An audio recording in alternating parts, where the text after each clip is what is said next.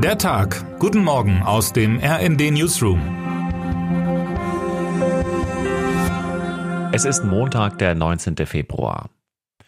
Heute vor vier Jahren verloren zehn Menschen ihr Leben durch die Hand eines Rassisten. Danach richtete sich der Feigling selbst. Hanau, der Name der Stadt wurde zu einer Art Synonym für rechten Terror. Die Toten von Hanau, sie sind Terroropfer. Gökhan Gültekin, Sedat Gürbüz, Said Neza Hashemi, Mercedes Kirpatsch, Hasmar Kurtovic, Willi Viorel Paun, Fatih Sarocolu, Ferhat Unvar und Carlo-Jan Welkow. Der Täter, ein Mann aus unserer Mitte. Ein Deutscher, der sich nahezu unbemerkt radikalisieren konnte gegen anders Aussehende, anders Sprechende, anders Denkende. Sein Blick auf die deutsche Gesellschaft war ein gestriger. Er konnte mit der aktuellen, bunten, multikulturellen Wirklichkeit in unserem Land nicht leben und löschte deswegen Leben aus. Erst vor kurzem berichtete mein Kollege Markus Decker, die Beratungsstelle des Bundesamts für Migration und Flüchtlinge verzeichne mehr eingehende Anrufe von Angehörigen und Freunden potenziell radikaler Islamisten. Auch der Täter von Hanau hatte ein soziales Umfeld, Bekannte, vielleicht Freunde, mindestens eine Mutter, die er im Zuge seines Terrorakts auch umbrachte. Aber wo blieb die Warnung vor diesem potenziellen Gefährder? Heute, vier Jahre danach, ist der richtige Tag, um sich zu fragen, tue ich als Deutsche oder Deutscher genug gegen Fremdenhass in diesem Land? Tue ich genug gegen potenziellen rechten Terror? Positioniere ich mich klar genug gegen diejenigen, die für sich reklamieren zu wissen, was Deutsch ist und wie eine deutsche Gesellschaft auszusehen hat? Es ist beschämend, dass Deutschland in Statistiken zu rechtem Terror Jahr für Jahr wieder neue Höchstmarken erklimmt, im Europavergleich wieder regelmäßig Topplätze besetzt. Immerhin, nach den Recherchen und Berichten von Kollektiv über beängstigende Gedankenspiele von Rechtsextremisten in unserem Land mobilisieren sich aktuell Wochenende für Wochenende oft Zehntausende Menschen, um gegen den auch sprachlichen Rechtsruck und gegen antidemokratische Tendenzen ihre Stimme zu erheben. Eine Umfrage zeigte jüngst auch, dass die AfD nach Monaten des Aufwinds wieder an Zustimmung verliert. Das lässt einen einigermaßen hoffnungsfroh zurück, dass wir mehr sind und dass wir, wenn wir wollen, auch lauter sein können. Aber lassen wir uns nicht trügen, der rechte Terror von Hanau von vor vier Jahren kann schon morgen der rechte Terror in einer anderen Stadt in unserem Land sein. Freunde, Kollegen oder Nachbarn von Ihnen könnten die nächsten Opfer sein.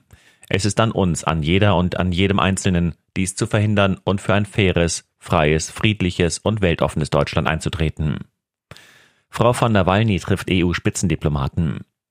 Die Außenministerinnen und Außenminister der Europäischen Union wollen heute den Start des Militäreinsatzes zur Sicherung der Handelsschifffahrt im Roten Meer beschließen. Zudem soll es um die Lage im Gazastreifen, den Krieg in der Ukraine und die jüngsten Entwicklungen in der afrikanischen Sahelzone gehen. Kurzfristig kam dann aber noch ein besonderer Programmpunkt hinzu, die Witwe des toten Kreml-Kritikers Alexei Nawalny will ebenfalls nach Brüssel kommen, um ein Signal an die Freiheitskämpfer in Russland zu senden und um die Erinnerung an ihren Mann zu ehren. Julia Nawalnaja wird auch von EU-Ratspräsident Michel empfangen. Die Ehefrau des weltbekannten Oppositionellen, der unter noch ungeklärten Umständen in einem nordrussischen Straflager ums Leben kam, war am Wochenende schon bei einem anderen Top-Treffen zur internationalen Sicherheitspolitik zu Gast gewesen. Auf der Bühne der Münchner Sicherheitskonferenz rang sie sichtlich um Fassung. Sicherlich hätten alle schon die schrecklichen Neuigkeiten über ihren Mann gehört, sagte sie dort. Wie genau starb Nawalny? War es wieder, wie bereits zuvor im Novichok-Giftanschlag, ein gezieltes Attentat? Oder kam er in der eisigen Einzelhaft seines Gefängnisses letztlich durch Erschöpfung und Entkräftung ums Leben, nachdem es schon in den vergangenen Wochen über längere Strecken keine Informationen zu seinem Zustand gegeben hatte? Was auch immer geschah, seine Frau äußerte sich zu der Todesnachricht bereits in Richtung Kreml. Wenn es tatsächlich stimmt, dann möchte ich, dass Wladimir Putin und seine Umgebung Putins Freunde, seine Regierung wissen, dass sie sich verantworten müssen. Für das, was sie unserem Land angetan haben, meiner Familie und meinem Mann. So ist offenbar immer noch das Dasein für viele Kritikerinnen und Kritiker in Putins Russland. Wer den Präsidenten offen angeht, muss um sein Leben, mindestens um die Gesundheit fürchten. Doch bereits in München zeigte sich, Nawalnaja kann zu einem Symbol für Stärke und fast unvorstellbare Selbstbeherrschung werden, zu einer Hoffnungsträgerin für die Opposition in Russland. Wem gehört der Fußball? Woche für Woche wird zurzeit, in der ganz großen Regel friedlich und äußerst kreativ, in deutschen Stadien gegen die Investorenpläne der DFL demonstriert. Einerseits gegen den Plan eines Einstiegs selbst, vor allem aber gegen die Art und Weise, wie über diese Verhandlungen abgestimmt wurde. Erst öffentlich mit offensichtlich nicht passendem Ergebnis, dann geheim mit dem jetzt passenden Resultat, aber eben auch mit der Stimme eines Martin Kind, der als Geschäftsführer von Hannover 96 gegen die Weisung des Muttervereins gehandelt und damit die 50 plus 1 Regel der DFL unterwandert haben könnte. Mit demokratischen Prozessen hat das nichts mehr zu tun, und dann wundert man sich über den vehementen Protest von den Rängen. Von den Menschen, die die Bundesliga erst zu einer Marke machen, die viel Geld in Tickets und viel Zeit in Fahrten zu Spielen investieren? Der 1. FC Köln sorgt sich mittlerweile um die Rechtssicherheit der Abstimmung und fordert eine transparente Wiederholung. Diese Verdachtsmomente müssen vollständig ausgeräumt werden, sagte Sportgeschäftsführer Christian Keller am Sonntag. Nach seiner Einschätzung ist eine potenzielle Zusammenarbeit der Bundesligisten mit einem Private Equity Unternehmen eine große kulturelle Herausforderung und nicht wirklich passfähig zum Wesenskern des deutschen Profifußballs als öffentliches Kulturgut. Und jetzt wird auch noch der Wert der Fans selbst in Frage gestellt. Äußerungen wie die von Fürth-Trainer Alexander Zorniger, die Fans seien nicht das Herz des Spiels, oder von den DFL-Geschäftsführern Marc Lenz und Steffen Merkel, der Fußball gehöre eben nicht nur den Anhängern, zeigen, dass es tatsächlich Personen in Spitzenfunktionen in den deutschen Ligen geschafft haben, die den Markenkern der Bundesliga offenbar gar nicht kennen. Mindestens europaweit sind deutsche Stadien für ihre unvergleichbare Stimmung bekannt, für ihre immer vollen Ränge, die Gesänge, die Symbiose aus Team und Kurve, die eben wie ein zwölfter Mann auf dem Platz wirken können.